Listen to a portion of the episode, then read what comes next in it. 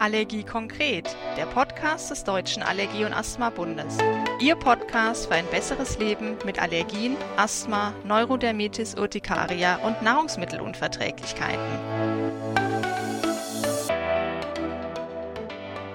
Hallo und herzlich willkommen. Ich freue mich, dass Sie da sind und wir haben uns ein ganz spannendes Thema ausgesucht und zwar vegane Lebensmittel, Wissenwertes für Allergiker.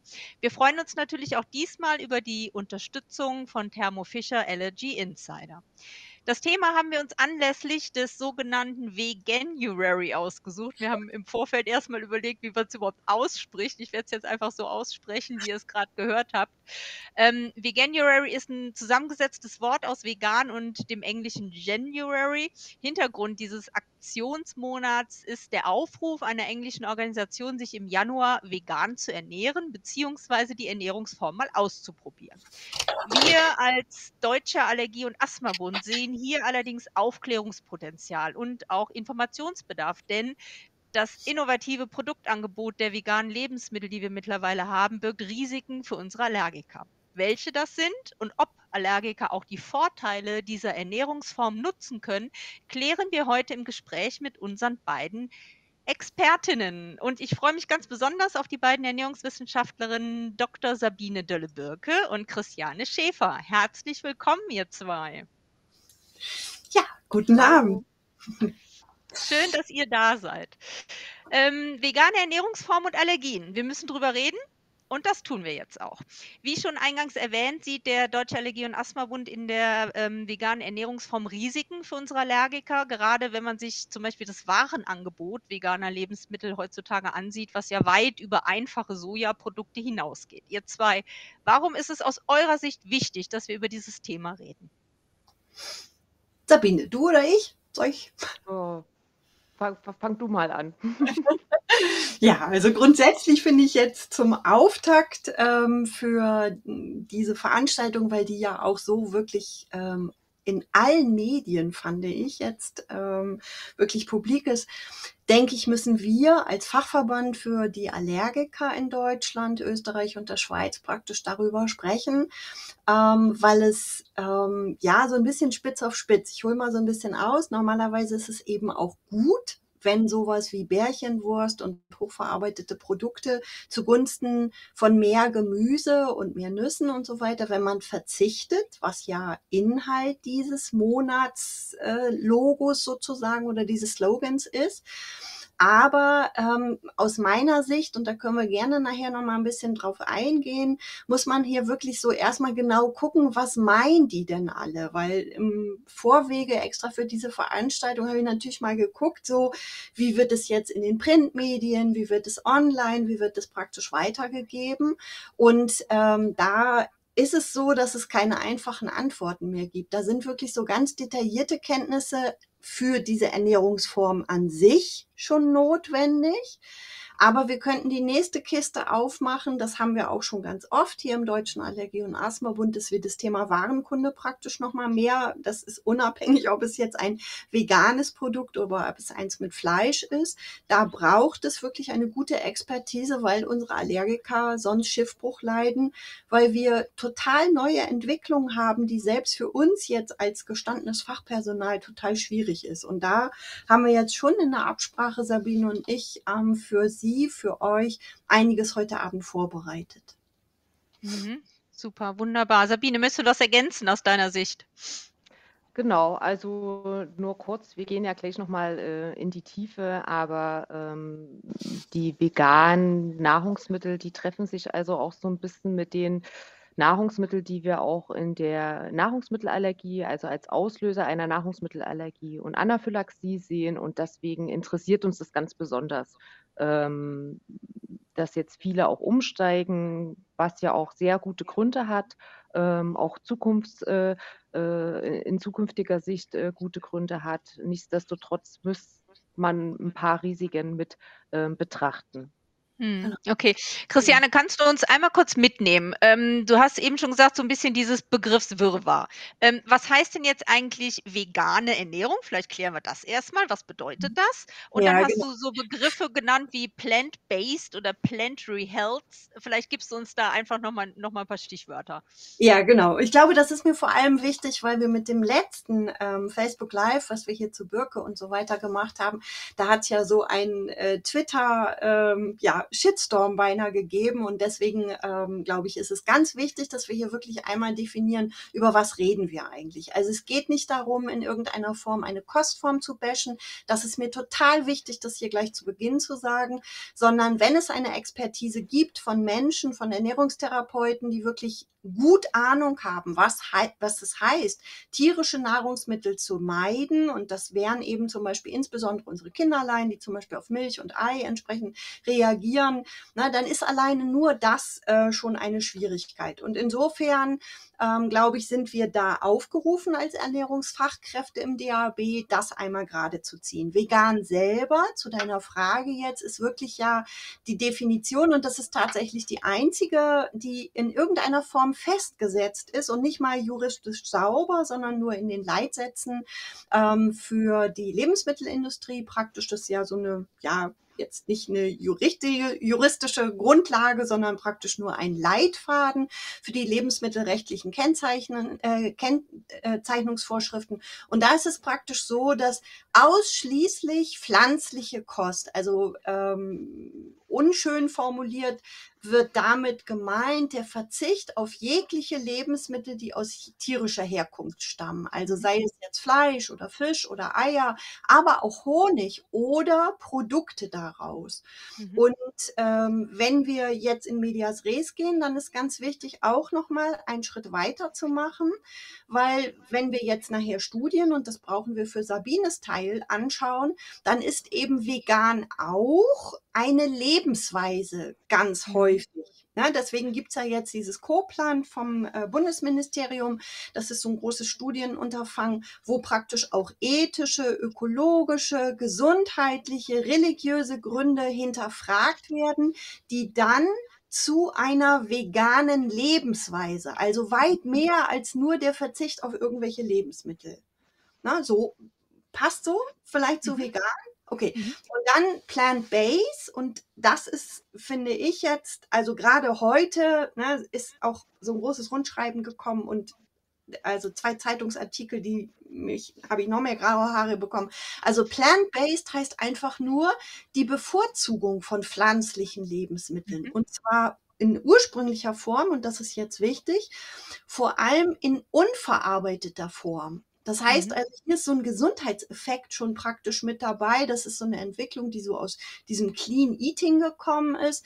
Und plant-based heißt aber nicht vegan. Und plant-based heißt auch nicht fleischlos. Und plant-based mhm. heißt schon gar nicht ohne Milchprodukte.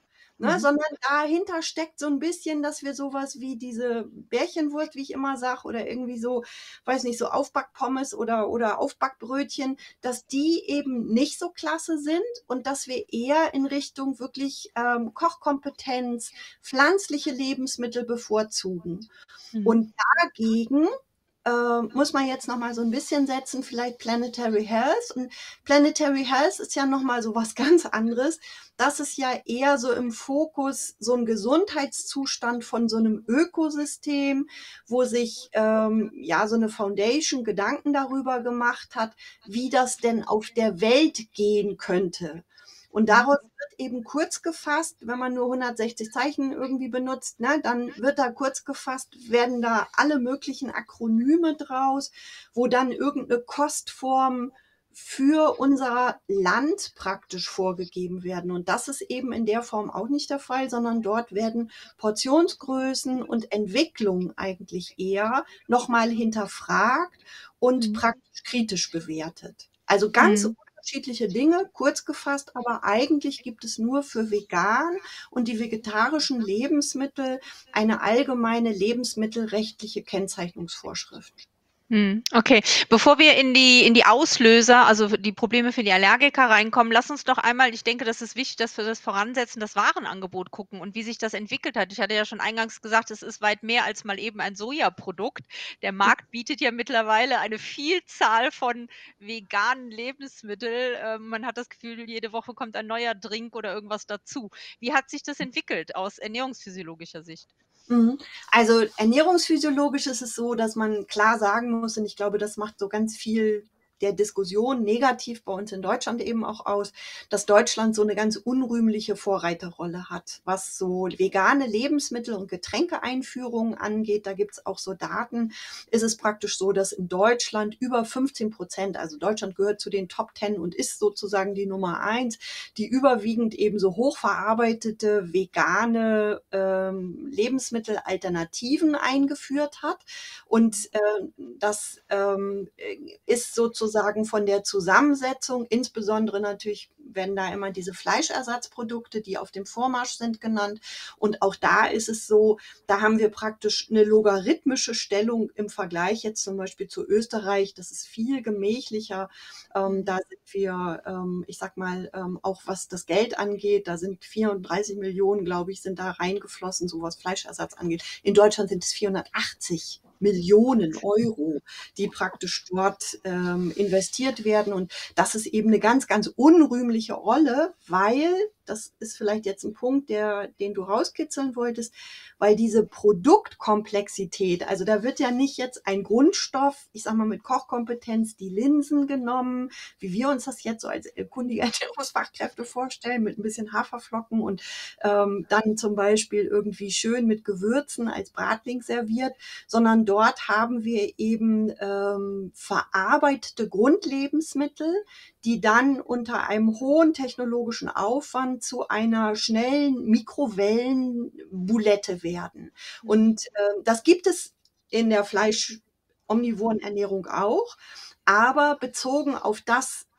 das war ja deine Frage, so wo ist der Trend, wo geht das Barometer sozusagen hin, ist das praktisch wirklich etwas, was ganz, ganz kritisch anzumerken ist. Und da wird Sabine gleich Zahlen zeigen, die uns natürlich wirklich auch erschrecken ne, was, mhm. Was sich dahinter verbirgt und was da vor allem auch ähm, an, an Lebensmitteln verwendet wird. Mhm. Ja, du hast eine super Überleitung gegeben zu Sabine, genau. Dann lass uns doch mal die Lebensmittel angucken, die bei der veganen Ernährung Problem oder problematisch sein können für unsere Allergiker. Genau, also das ist auch das, äh, worauf wir ja zueinander gekommen sind, vor allen Dingen Christiane und ich. Äh, ich fange mal äh, kurz an. Ähm, ich bin ja, arbeite auch äh, wissenschaftlich und bin auch im Anaphylaxie-Register, das 2006 ähm, mal deutschlandweit initiiert wurde, jetzt auch europäische Daten erfasst. Und die erfassen sozusagen schwere allergische Reaktionen, ähm, auf verschiedene Auslöser. Ähm, die drei häufigsten Gruppen sind Insektengift, Medikamente und Nahrungsmittel. Heute interessieren uns die Nahrungsmittel. Und bei den Nahrungsmitteln sehen wir tatsächlich, ähm, die häufigsten Auslöser sind unterschiedlich für Kinder und Erwachsene. Das haben wir schon mal. Also für Kinder ähm, sind, sage ich mal, zwei Drittel auf fünf Auslöser äh, fokussiert. Das ist Erdnuss, die Kuhmilch, Hühnerei, ähm, aber auch die Haselnuss und die Cashew, die jetzt auch äh, vorne sich mit ähm, ja, platziert hat, würde ich mal sagen. Ähm, und für die Erwachsenen sind es vor allen Dingen ähm, Weizen, ähm, aber auch ähm, also Schrimps, Krustentiere, die Schalentiere und gleich danach kommt eine ganze Bandbreite. Also das geht über von Haselnuss, Soja, aber auch die Erdnuss, die Walnuss. Also das ist eine relativ breitere, breiteres Auslösungsspektrum bei den Erwachsenen. Ähm, aber was wir sehen bei allen ist, dass sozusagen zwei Drittel der Auslöser von der Nahrungsmittelanaphylaxie pflanzlichen Ursprungs sind. Und da sind wir so ein bisschen bei dem Punkt. Und ähm, die vorrangigen Auslöser sind die Hülsenfrüchte, natürlich angeführt durch die Erdnuss, weil Erdnuss auch eine Hülsenfrucht ist. Ähm, genau, super. Und da sehen wir sozusagen schon ähm, einmal die Folie, die das auch noch mal ein bisschen bildlich ähm, zeigt. Hier oben haben wir die Nahrungsmittel, da geht auch, also gehen wir jetzt in dem Gespräch ja immer wieder drauf ein, das sind die, die die Basis legen für eine vegane Ernährung oder für eine äh, pflanzenbasierte Ernährung auch. Ähm, das sind praktisch die Lebensmittel, die auch proteinreich sind und die benötigen wir auch für unsere äh, Ernährung, um ausreichende Makronährstoffe zu erhalten. Ähm, und das sind genau die, die wir dann hier auch in äh, der Übersicht finden. Und das sind die häufigsten Auslöser einer Nahrungsmittelanaphylaxie. Jetzt, wenn wir nur auf die pflanzlichen ähm, schauen und wie gesagt, wir sehen bei den Hülsenfruchten die Erdnuss, die wird dann gefolgt, ähm, hier habe ich noch mehr herausgehoben, vor allen Dingen Soja und Lupine. Ähm, das sind wichtige, die auch äh, in der Industrie ähm, oder in der Lebensmittelindustrie ähm, auch eingesetzt werden. Und es folgen jetzt noch mehr, die Erbse, die Linse, ähm, Kichererbse. Und die werden halt auch als sogenannte Proteinkonzentrate oder auch Isolate vermehrt eingesetzt. Das heißt, die sind von Natur aus schon sehr potente Nahrungsmittel vom, von, von dem allergologischen Spektrum. Ähm, und die werden dann auch nochmal in einer erhöhten Konzentration in die Lebensmittel eingesetzt. Und das ist so ein bisschen worauf wir ähm, ein Auge behalten. Wir wissen noch nicht ganz genau, wie die Verarbeitung sozusagen einen Einfluss auf die Allergene hat, auf die Allergenität. Also wir wissen, dass es dass unterschiedliche Verarbeitungsprozesse unterschiedliche Einflüsse haben. Gerade zum Beispiel auf die Erdnuss hat das Röstungsverfahren, kann es die Allergenität erhöhen, das Kochverfahren eher senken. Ähm, und das müssen wir natürlich jetzt auch auf dem Markt so ein bisschen beobachten, in welche Richtung wir uns dahin bewegen. Mhm. Genau. Vielleicht erstmal so kurz mhm. ja. für den Einstieg. Mhm. Okay. Christian, du möchtest was ergänzen? Ja, genau. Eigentlich sind wir ja schon mittendrin, ne, wenn wir jetzt die Hülsenfrüchte, ich weiß nicht, ob ich dein Konzept sprenge, Sonja, aber ne, wenn man jetzt an die Hülsenfrüchte praktisch rangeht oder an die Nüsse, dann sind das ja genau die Lebensmittelgruppen. Das ist ja eigentlich ganz klasse, dass diese neuen Ernährungsformen die so auf dem Teller präsentieren und dass wir alle mal so eine Zahl haben, wenn man jetzt vernünftige Pläne macht und man kann kochen, dann sind das praktisch zwischen 50 und 90 Gramm Hülsenfrucht pro Tag. Nicht pro Monat oder pro Woche, wie man das jetzt so vielleicht früher mal gemacht hat, sondern für eine ähm, vegane Ernährung oder auch eine pflanzenbasierte sind Hülsenfrüchte und Nüsse total gute Quellen. Hülsenfrüchte, wie gesagt, 50 bis 70 Gramm. Und bei den Nüssen wären wir dann aber praktisch im, äh, in der Empfehlung bei mindestens 30 bis 70 Gramm. Und das glaube ich, das ist so das erste Jahr gewesen, was eben in der Folie schon auch gezeigt worden sind. Augenblicklich ist der Pro-Kopf-Verzehr bei den Nüssen bei ungefähr, ich glaube, 5,5 ähm, Kilo pro Jahr. Wir müssten unabhängig von der Kostform, also jetzt nicht nur im Veganuary, sondern für alle müssten wir eigentlich mindestens auf 11 bis 25 Kilo pro Jahr kommen. Dann wären wir so bei 30 Gramm. Bei einer fleischlosen Kost wären wir dann so bei 70 Gramm pro Tag. Aber und das ist, glaube ich, jetzt im Zusammenschau mit dem, was Sabine gerade präsentiert hat, wichtig. Wir müssen eben gucken, wen haben wir da vor uns. Na, wenn das jetzt mhm. Kinderlein sind, wir haben die Zahlen gesehen, relativ hohe Sensibilisierung, die klinisch relevant ist auf Erdnüsse. Oh, ich gehe jetzt mal gar nicht auf Soja ein. Na, dann ist die Erdnuss als Ölsaat, als Hülsenfrucht, ist das die Ölsaat, die vor Mandel, vor Haselnuss, vor Cashewkern, vor Walnüssen äh, erstmal so bundesweit verzehrt wird. Und die Haselnuss mit einem relativ hohen Allergenpotenzial, auch in der deskriptiven, also wie es sich zeigt im Anaphylaxieregister, ist die dritthäufigste Nuss die mhm. im Verzehr, also verzehrt wird und die natürlich dadurch, dass sie auch hier angebaut werden kann, Warenkunde technisch wirklich ja auch sehr schön schon ausgezogen werden kann bis aufs Hemd. Ob das schön ist, das war jetzt ein bisschen ironisch gemeint. Aber ne, dann sind das ja genau die Produkte, die uns eventuell bei der Bevorzugung dieser Kostform bei einer entsprechenden allergischen Genese des Patienten vor die Füße fallen. Mhm. Ja. Genau. Vielleicht kann ich da noch mal äh, ganz kurz, also das Anaphylaxieregister ähm, zeigt sozusagen Schwell, äh, äh Fälle an, die schwer auf diese Nahrungsmittel reagiert haben. Ob man das jetzt auch mit einem gesteigerten Verzehr in Verbindung bringen kann, ähm, ist aus den Registerdaten nicht so richtig herauszulesen. Aber wir sehen auch gerade für Cashew, ähm, dass der äh, Import also stark gestiegen ist, ums äh, äh, nagelt mich jetzt nicht auf Zahlen fest, aber ums Sechsfache gestiegen ist äh, mhm. innerhalb von fünf Jahren ähm, und dass auch die Cashew immer mehr ein Allergen wird. Das war vor äh, zehn Jahren, war es noch nicht das fünfte häufigste Allergen im Register. Mhm. Ähm, und vielleicht kann man das auch noch mal verstärken. Es gibt äh, in England gab es eine schöne Untersuchung, die wurde 2021 äh, publiziert. Die haben Krankenhausaufenthalte angeschaut von nahrungsmittelinduzierten Anaphylaxien und die haben gezeigt, dass die äh, nicht die Nahrungsmittelallergie die Prävalenz, sondern die Inzidenz der schweren Reaktionen. Ja. Die steigt äh, über die letzten 20 Jahre ist die in England angestiegen und was das Wichtigste ist, ist, dass die fast zwei Drittel oder ein Drittel bei den Kindern und fast die Hälfte bei den Erwachsenen sind die Auslöser, die dazu geführt haben, Erdnuss und Schalentiere, äh, äh, wollte ich gerade sagen, Schalenfrüchte. Also mhm. die Cashew, Haselnuss, äh, unidentifizierte, also wo man jetzt noch nicht ganz genau sagen kann, es war eine Nuss, wir wissen nicht genau was, das waren ja Krankenhausaufenthalte, ähm, die sozusagen in die Rettungsstelle gekommen sind mit einer akuten Reaktion. Mhm. Genau. Ja, mhm. das, deswegen ist ja auch so wichtig, dass wir hier beides zusammentun. Ne? Also ich so eher über diesen Verzehr und die Warenkunde.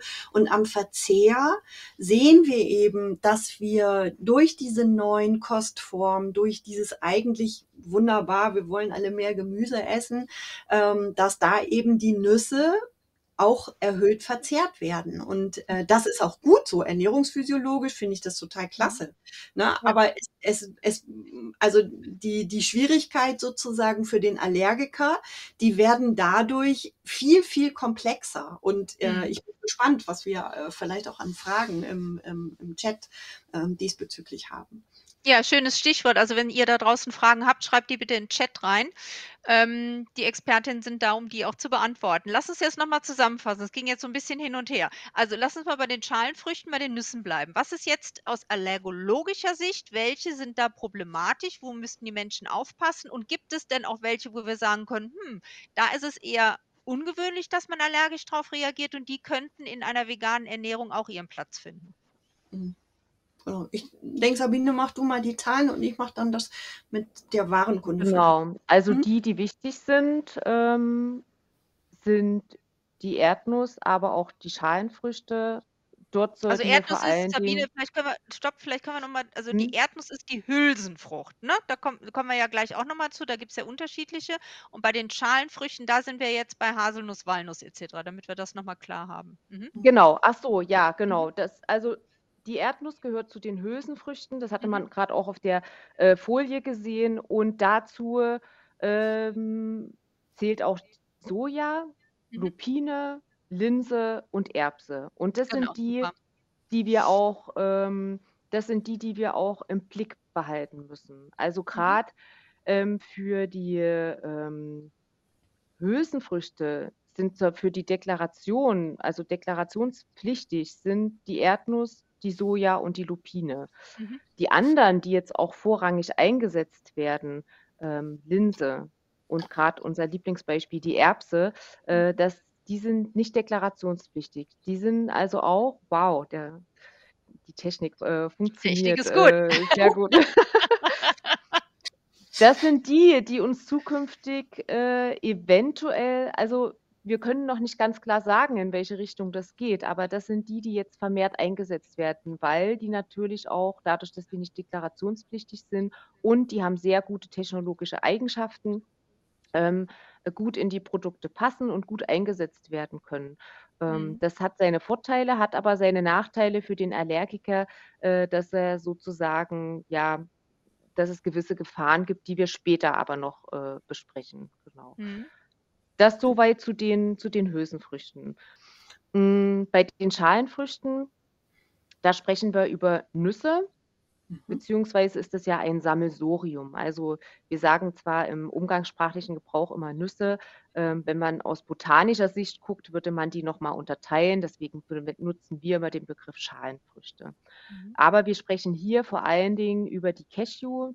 Die sollten wir im Auge behalten. Cashew ist ein hochpotentes Allergen ähm, kann Reaktionen auf sehr kleine Mengen auch schon auslösen und auch zu schweren Reaktionen führen. Wir haben jetzt erstmal nur Daten, gerade auch in Deutschland, zu Kindern.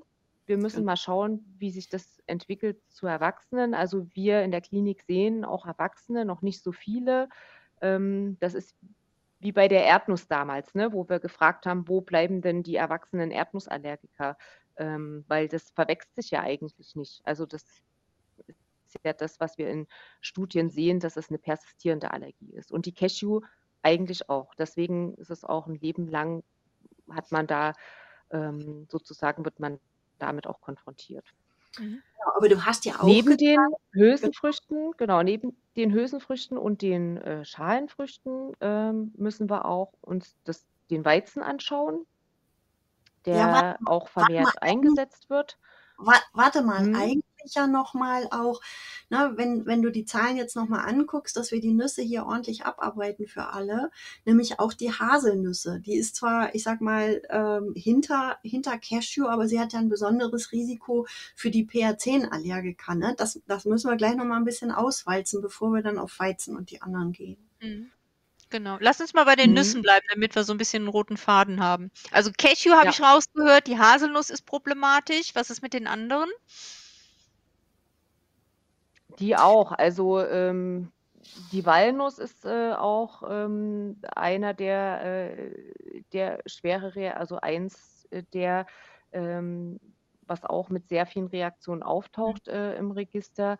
Ähm, wenn wir über die Cashew reden, müssen wir auch über die Pistazie reden. Mhm. Und wenn wir über die Walnuss reden, müssen wir auch über die Pekanuss reden. Mhm. Ähm, weil das sind genau zwei, die mittlerweile auch schon sehr gut bestätigt sind. Das sind zwei Kreuzreaktionen, die nicht nur in den diagnostischen Tests eine Kreuzreaktion aufweisen, sondern die auch tatsächlich klinisch relevant sind. Mhm. Ähm, und die, die bestehen. Also ein Cashew-Allergiker, der hat zu 70-prozentiger Wahrscheinlichkeit auch eine Pistazienallergie. Mhm. Ähm, so dass wir, und ein Walnussallergiker hat auch zur bis zu 70-prozentigen Wahrscheinlichkeit auch eine äh, Pekanussallergie. Mhm. Mhm. Ähm, müssen wir also schon vier im Blick haben. Mhm. Ja, und ähm, wenn wir dann mal überlegen, dass wir in der veganen Kostform auch sehr viel mischen müssen, ähm, weiß nicht, da wird Christiane vielleicht noch was dazu sagen, um auch das Protein in einer gewissen Qualität aufzunehmen, ähm, fehlen uns dann schon, würden uns dann schon mal vier Komponenten fehlen, wenn wir jetzt mhm. zum Beispiel ein Cashew- und Walnussallergiker wären. Mhm. Ja. Mal hochgespitzt. Mhm, ja, genau. genau. Aber das sozusagen, das muss man halt insofern jetzt nochmal rund machen, wenn du jetzt fragst, Donja, so, ähm, welche sind wichtig, dann sind das eben jetzt von Sabine genannt, also ähm, Erdnuss, Cashew, Haselnuss, Walnuss, dann liest sich das wie das Who is Who der Verzehrshäufigkeit. Ne? so, das muss man einmal als erstes sagen. Das heißt also, da ist sozusagen für die primären Sensibilisierungen, die klinisch relevant sind, insbesondere bei den Kindern, hohes Potenzial, weil die entscheiden ja nicht jetzt für eine bestimmte Kostform und Plant-Based oder wie auch immer, sondern das machen dann ja die Eltern, die, und damit komme ich zu dem anderen Punkt, im Zweifel eventuell eine Allergie auf Birke haben.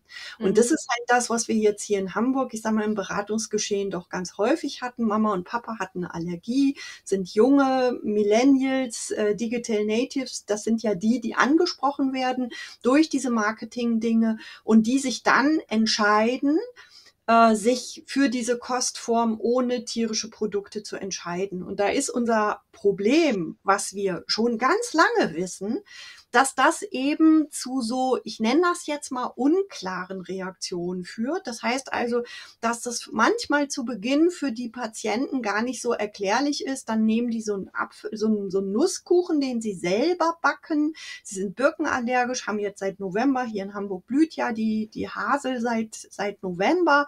Den, die backen jetzt so einen, einen Nusskuchen selber, ein schönes veganes Rezept mit entsprechend wieder Haferflocken und Kokosdrink und solchen Sachen dabei und nehmen gemahlene Haselnüsse und nehmen die jetzt aber heute nicht naturale, sondern nehmen zum Beispiel die ohne Häutchen, nehmen ein Rezept für eine, 5, äh, 28er Kuchenform, wo rheologisch mindestens 50 bis 70 Minuten Garzeit notwendig sind. Dann ist es eben so von der Allergenität dieses, äh, dieser Allergenstruktur, dieses COA1, was da drin ist, das wird praktisch durch diese Matrix, durch diesen langen Garprozess, durch diese trockene, feuchte, lange Erwärmung, wird das praktisch in seiner Komposition so verändert, dass das, wenn man jetzt so will, seine Allergenität verlieren kann. Wenn ich jetzt aber so einen fertigen Muffin kaufe oder ich nehme jetzt äh, zum Beispiel einen Nussriegel, weil ich mich informiert habe, weil ich weiß, als vegan oder plant-based brauche ich diese 50 bis 70 Gramm Nüsse und denke jetzt, wieso? Ja, gegart, das ist ja kein Problem. So ein Nussriegel, der ist ja nicht roh und ich verzehre dann dort diese Haselnüsse, dann sehen wir eben die sogenannten sekundären Nahrungsmittelallergien, die vielleicht nicht ganz so imponieren mit so einer richtig knackigen Aller äh, Anaphylaxie sofort und, und dieser ganze Aufwand, um die dann ins Register reinzubringen, äh, wird vielleicht nicht getätigt. Aber wir sehen eben im Weißbuch sehr massive Zahlen, dass ähm, über 85 Prozent ja der Birkenpollenallergischen Patienten auf Hasel und Birke, äh, auf Hasel, Entschuldigung, und Apfel reagieren. Und das, Sonja, das ist unser Hauptproblem. Das heißt, wir, wir brauchen jetzt wirklich diesen Blick nicht nur auf die Zutatenliste, ist es da drin, an welcher Stelle ist es drin, sondern mhm. wir brauchen so ein kognitives Bewusstsein, wie viel Eiweiß ist da drin, vielleicht, also insgesamt von der Menge, wie flutet es an? Ist es jetzt irgendwie ein Drink, wo nur Haselnussmehl da drin ist? Ist es ein Naturale, also ein Produkt, was wirklich nur kurzfristig erwärmt wurde? Oder ist es praktisch lange erwärmt, vielleicht auch das Häutchen aus Bitterstoffen dann entfernt, weil das zum Beispiel für was anderes verwendet wird? Das heißt, diese ganzen Müslis, Brote, äh, Krokant, Pestos, Nussmuse, alles ernährungsphysiologisch total coole Sachen, die wir auch dringend brauchen für diese Kostform, die werden eventuell zu so einem russisch Roulette für unseren Allergiker, je nachdem, wie er gerade zum Beispiel bezogen auf seine Birkenpollenallergischen Reaktion auch aufgestellt ist. Wenn der jetzt gerade denkt, der hat so eine, mehr oder weniger so eine Grippe und irgendwie so einen Frühjahrsinfekt und hat überhaupt nicht auf dem Schirm, dass er eigentlich sein Asthmaspray schon mindestens seit Dezember nehmen sollte, na, dann mhm. ist der natürlich viel hochgradiger äh, gefährdet. Mhm. Das heißt auch hier ganz wichtig die individuelle Ernährungstherapie. Das heißt, eine Ernährungstherapeutin mit reinholen, weil es scheint dann wirklich eine Wissenschaft für sich zu sein. Ja. Ja, vor allem die Warenkunde, ne? Das ist ja immer das schönste Beispiel, ist ja immer das mit der Mandel. Du hast ja auch gefragt, so, na, wo können wir jetzt eher vielleicht ein bisschen Entwarnung geben? Das sind ja die Zahlen, die Sabine gezeigt hat. Da kann man sicherlich mit der Mandel ganz gut händeln, wobei wir eigentlich eher vielleicht auch in einer solchen Sitzung mal ganz hart sagen sollte, wer eine Birkenpollen-Sensibilisierung hat, die klinisch relevant ist, dem würde keiner mit Sachverstand von uns, vom DAB, eine vegane Kost empfehlen ne, weil der einfach so viele Limitationen hat, die nicht gehen, ähm, dass der sich eben einem erhöhten Risiko aussetzt. Und die Mandel mhm. auf der anderen Seite, wenn ich jetzt nicht vegan, sondern plant-based vielleicht mache, dann kann ich mit der Mandel richtig gut was reißen in der Regel, es sei denn, auch sie ist naturale, also nur kurzfristig erhitzt, denn dann könnte auch unter diesen Bedingungen, die wir momentan hier in Norddeutschland haben, eben auch ein Birkenpollenallergiker auf so eine Handvoll ganze Mandel Mandeln, naturale, durchaus mit einem oralen Allergiesyndrom äh, reagieren. Und das ist mhm. praktisch das, das ist auch ja so neues Wissen, was irgendwie auf so Firmenabreißblöcken und in irgendwelchen, ich sag mal, äh, Listen so einfach nicht widersteht. Deswegen, wenn wir jetzt Zuhörer haben, ne, die, die, äh, die, die allergisch und sich deswegen praktisch hier jetzt heute eingeloggt haben, die sollen sich auf jeden Fall an unsere kundigen Kräfte aus dem DAB-Netzwerk äh, wenden, weil die einfach äh, auf der Höhe der Zeit sind und über diese ganzen Warenkunde-Dinge einfach besser informiert sind. Hm. Ja, super. Gut, kommen wir mal zu einer anderen Proteinquelle und auch Allergieauslöser. Sabine hat es schon des Öfteren angesprochen, die Hülsenfrüchte. Ähm, spielen ja eine große Rolle bei der veganen Ernährung und man hat irgendwie so das Gefühl, in den letzten Jahren häufen sich aber auch hier die Fallberichte allergischer Reaktionen. Könnt ihr das unterschreiben?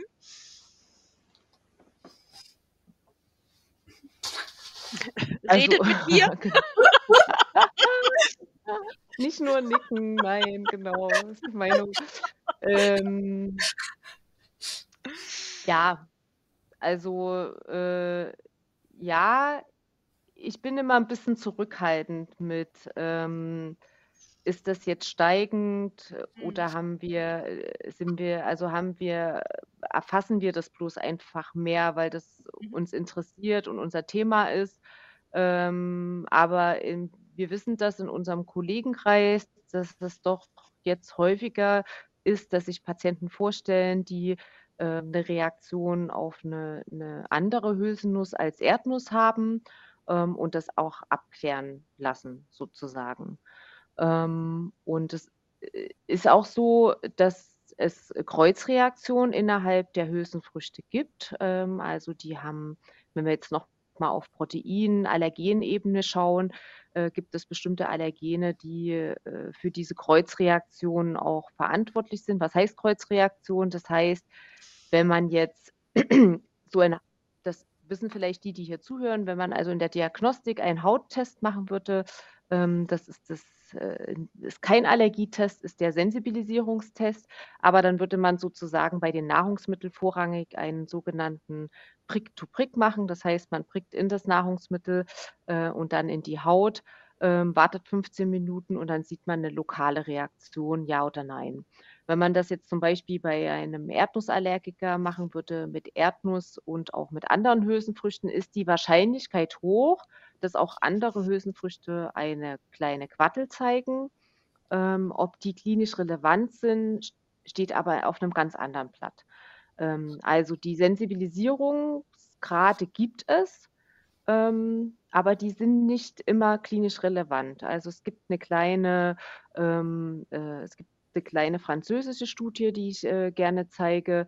Ähm, die zeigen, dass gerade mal, also in einer Erdnusskohorte, dass gerade mal ähm, 8% auch eine tatsächliche Allergie auf eine weitere Hülsenfrucht haben.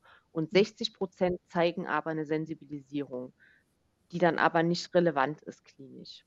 Mhm.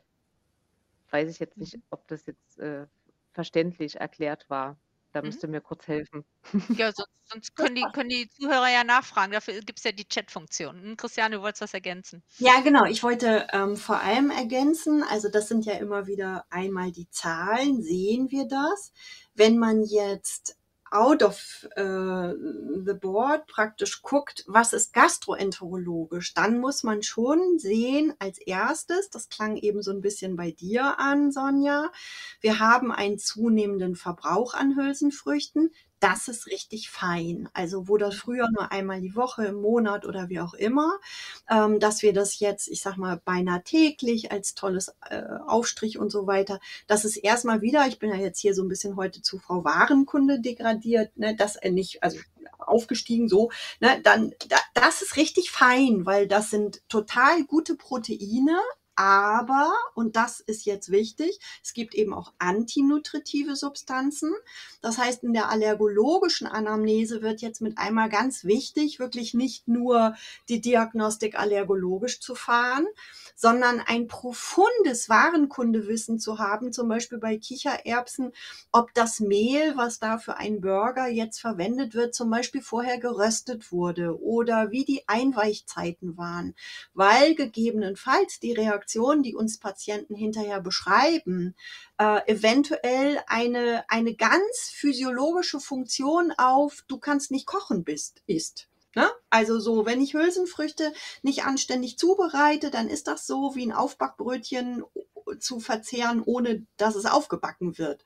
Ne? Und äh, das sozusagen, das stellt aus meiner Sicht eben auch nochmal etwas dar, was wir mehr diskutieren, was mehr auch in die Ernährungscommunity rein muss. Denn natürlich ist es cool, dass wir sowas wie Isolate und Proteinkonzentrate in Zeiten der Mangelernährung jetzt im Krankenhaus haben für unsere Onkos und so weiter.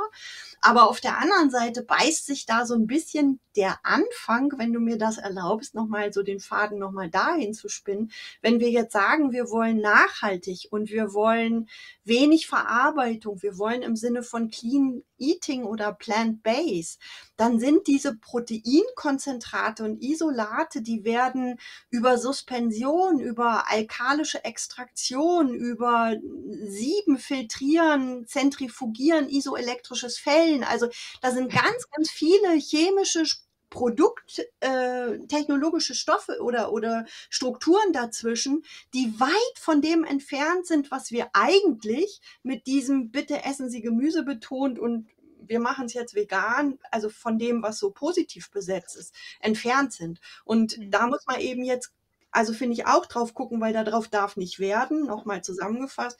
Isolate und Konzentrate sind immer schlecht. Ne, die nutzen wir auch manchmal ja therapeutisch, aber so wie das Warenangebot heute ist, das in irgendeinen so Drink oder in irgendeinen so Smoothie zu machen, damit man dann fünf Stunden nichts essen kann und irgendwie so ein, weiß ich nicht, so ein Intervallfasten mit acht Stunden Pause dazwischen, das ist völliger Quatsch für unser Wunderwerkkörper. Ne, weil das einfach gar nicht verdaut werden kann. Und da wird Sabine mit so einer Maximaldiagnostik in der Charité, die wird voll ins Leere laufen. Und das, das ist genau das, was wir ja ganz häufig jetzt am Markt sehen bei den Reizdarm-ähnlichen Beschwerden. Hm. Ja. Hm. Wunderbar, okay. Wir kommen mal zur nächsten Proteinquelle, die gerne bei ähm, veganen Lebensmitteln eingesetzt wird. Mein Lieblingsthema, der Weizen, immer wieder gern genommen. äh, zum Teil ja zu vorschnell aus der Ernährung gestrichen, aber durchaus natürlich auch ein Allergieauslöser, über den wir sprechen müssen. Richtig, Sabine? Genau. Ähm, Weizen ist sehr äh, heterogen, also auch in den äh, Krankheitsbildern. Es gibt ja nicht nur äh, die IgE-vermittelte Weizenallergie. Es gibt äh, auch die äh, Zöliakie und äh, ähm, auch andere äh, Weizenvermittelte äh, Krankheitsbilder. Also es ist sehr heterogen, aber auch die, die IgE-vermittelte, also die Allergie, auch die ist heterogen. Also wir sehen den Weizen als eins der frühkindlichen Allergene, was sich wahrscheinlich sehr stark unterscheidet äh, äh, von der Allergie, die ähm, im Erwachsenenalter stattfindet. was wir im Erwachsenenalter sehen, sind vor allen Dingen auch gerade die schweren Reaktionen, die Anaphylaxien. Ähm, und wenn wir bei uns die äh, Daten im, äh, in dem Anaphylaxieregister analysieren, sehen wir, dass die, ähm, das ist ein ganz bestimmte, das sind ganz bestimmte Patienten, ja. Ähm, wahrscheinlich. Also dies, äh, der äh, große oder der, äh, ja, der das gute Beispiel oder der gute Marker ist, dass sie äh, zu fast zu über 80 Prozent äh, mit Kofaktoren angegeben werden. Was heißt das? Das heißt, dass die Anaphylaxie, die schwere Reaktion, immer nur stattfindet, wenn ein gewisser Verstärkungsfaktor eintritt, also Sport ähm, oder eine Aspirin, also Medikament oder ähm, Schlafmangel ähm, oder zu Schlafmangel, dann kein Frühstück ähm, und dann äh, kurz vor Mittag nochmal ins Fitnessstudio. Ähm, das sind so Kofaktoren, die, ne, äh, die halt, äh, sage ich mal, die, ähm, die Reaktion zur Reaktion führen können, wobei sonst der Weizen kein Problem ist. Und das ist so das Bild, äh, was wir bei den Erwachsenen haben führt dazu, ähm, dass man es nicht so richtig zurückführen kann. Also ein Symptom-Ernährungstagebuch ähm, kann natürlich für uns äh, Ernährungstherapeuten, die im allergologischen Gebiet geschult sind, helfen, für den Patienten aber nicht so, weil er nicht gleich die Verbindung sieht zur Mahlzeit. Mhm. Ähm, weil es durch diesen Sport oder den Kofaktor halt die Reaktion äh, nicht innerhalb von zehn Minuten nach der Mahlzeit auftritt, sondern eher verzögert. Ähm, mhm. Das ist das Besondere. Also der, die Diagnosestellung ist oft sehr spät. Ja. Und wenn wir uns jetzt vorstellen, dass äh, Weizen auch verstärkt ähm, in die Produkte mit eingesetzt werden, beziehungsweise die Patienten oder nicht Patienten ist der falsche Begriff, sondern die Person ähm, äh, höhere Mengen verzehren, ähm, dann können wir uns schon vorstellen, dass da, dass wir da noch einige entdecken. Mhm. Genau. Und Frau, und Frau Warenkunde, wie sieht das mit dem Weizen aus Ihrer Sicht her aus? Ja, also ne, deine Überleitung war ja das mit dem Protein. Also wenn wir jetzt hier mal so Butter bei die Fische mal ein bisschen mit Zahlen spielen, dann geht es darum, ja vor allem bei einer pflanzenbasierten Kost wirklich ein gutes Protein zu gewährleisten. Und wenn wir jetzt in Richtung vegetarisch, vegan gehen, dann geht man ja so davon aus, so ungefähr 20 bis 30 Gramm Protein pro Mahlzeit. Und das ist eben schon eine, eine kleine Höchstleistung, das hinzukriegen. Wenn ich mit Soja arbeite, alles ganz schick und überhaupt, geht aber nicht, wenn ich einen Birkenpollenallergiker habe. Und dann kommen sozusagen genau dieser Dissens, den hat Sabine eben angesprochen. Wir haben früher mal gesagt, so wie Daya ist so eine mengenabhängige Reaktion. Das muss man eigentlich heute genauer angucken, weil wir heute die Möglichkeit haben, dass dieses Gluten, also das wirklich ganz frei gemachte Protein, ähm, aus zum Beispiel dem Weizen. Ne, da gibt's ja so Züchtungsneuerungen. Das kann in der Zutatenliste durchaus auch weiter hinten stehen und kann aber drei Viertel des Proteins sozusagen ausmachen. Das ist mal das eine, weil es eben verschiedene Möglichkeiten gibt, diese Eiweißanreicherung in diesen äh, äh, pflanzenbasierten Bärchenwurstdingen fertig zu machen. Und da ist äh, jetzt an Zahlen, also wenn ich jetzt 20 Gramm verzehrfähiges Eiweiß haben möchte und ich möchte das wirklich nur mit Pflanzenlebensmitteln, dann müsste ich zum Beispiel 50 Gramm gegarte Erbsen, da bin ich also bei einer Mahlzeit, dann muss ich mindestens 70 Gramm Weizen nehmen, weil es geht ja nicht, also es geht nicht um, um das Weizen an sich, sondern wir brauchen ja das Protein. Und wenn ich jetzt eine schöne Aminosäurenmischung, also von der Verdaulichkeit dieser Dias, den wir äh, in den äh, ähm, Studien auch immer jetzt benutzen, dann brauchen wir, festgehalten, die meisten sitzen ja jetzt auch hoffentlich, 580 Gramm Kartoffeln dazu nochmal. Nicht pro Tag, sondern pro Mahlzeit. Das heißt, wir haben hier wirklich, also das geht eben manchmal nicht, gerade so bei Picky Eatern und deswegen brauchen wir dann so ein pures Protein wie jetzt so ein Weizengluten was dann zum Beispiel in, in ein Brot oder in so ein Backlink untergemischt wird. Und das ist natürlich wieder, ne, du hast ja Richtung Warenkunde nun den roten Teppich ausgerollt. Das ist manchmal eben reologisch, also technologisch kommt dann ein wunderbares Brot raus. Nicht, das kann man backen und dann hält das auch drei Wochen und ist immer noch feucht und hat also ganz viel Elastizität. Aber das, was da anflutet pro Zeiteinheit für die Verdauungsvermehrung, Medikamente für das, was der Körper praktisch dann tun muss bei einer entsprechenden vielleicht Co-Sensibilisierung, und das ist so ein Vidaya-Patient auf Trier 19, der geht natürlich die Post ab. Und, mhm. und deswegen ist es sehr wahrscheinlich dein Liebling, Weizen im Vergleich jetzt zu Hülsenfrüchten ist ja bezogen auf Deutschland, haben wir eine Überproduktion der Selbstversorgung. Also wir sind über 109 Prozent, 123 Prozent, glaube ich, bei Weizen. Das heißt, wir haben genügend da, um irgend so ein Schrottprodukt daraus zu machen. Und es ist günstig, es ist billig. Das heißt, es wird auch häufig genommen, obwohl der Weizen an sich in der Urform, wenn er denn ganz genommen würde, so als Müsli oder wie auch immer, ist es eigentlich ein total cooles Getreide. Ne, aber mhm. das, was wir daraus machen, ne, das, das ist sozusagen das Hauptproblem eigentlich, sowohl allergologisch jetzt für diese Sitzung, als jetzt auch einmal weitergedacht gastroenterologisch für ganz, ganz viele entzündliche Darmerkrankungen, ist eben dieses Hochverarbeiten und, und dieses gepaart mit einem Essmuster, was ganz viel Convenience-Produkte dann beinhaltet, das ist der Super-GAU. Mhm. Ja, es kommt hier ein Kommentar, vielleicht können wir das nochmal gerade ziehen. Hier schreibt jemand, es gibt auch veganes Proteinpulver, so bekommt man viel Eiweiß. Also da scheint äh, noch ein bisschen Wirrwarr in den Köpfen da draußen zu sein. Ja, ja, aber das, also das ist an sich, ähm, Frau Kohula, ist das natürlich genau richtig. Also ich äh, bin mir jetzt nicht sicher, ob Sie von Anfang an dabei waren. Natürlich kann ich ein solches Proteinpulver nehmen, gar keine Frage, um diese 20 Gramm pro Mahlzeit hinzubekommen. Und gerade bei Peaky Eatern nochmal ganz deutlich, brauchen wir das auch. Wir brauchen solche stark verarbeiteten Produkte und nutzen die auch gerne, ganz zweifellos, damit am Ende des Tages zumindest nährstoffmäßig sich das auf dem Papier gut rechnet. Aber, und das ist ja das, warum wir diese Sitzung hier machen, dass das Anfluten dann gegebenenfalls bei den entsprechenden sensibilisierten Patienten oder bei gastroenterologischer Vorbelastung, Stichwort Morbus Crohn, dafür haben wir schon knackige Daten, sind letztes Jahr bei ECHO vorgestellt worden, dann eventuell durch diese Art der hohen Verarbeitung, der hohen Prozessierung zwar ein schönes Lebensmittel bekommen, so wie es jetzt gerade diskutiert wird, unter, unterm Strich passt der Nährwert, ne?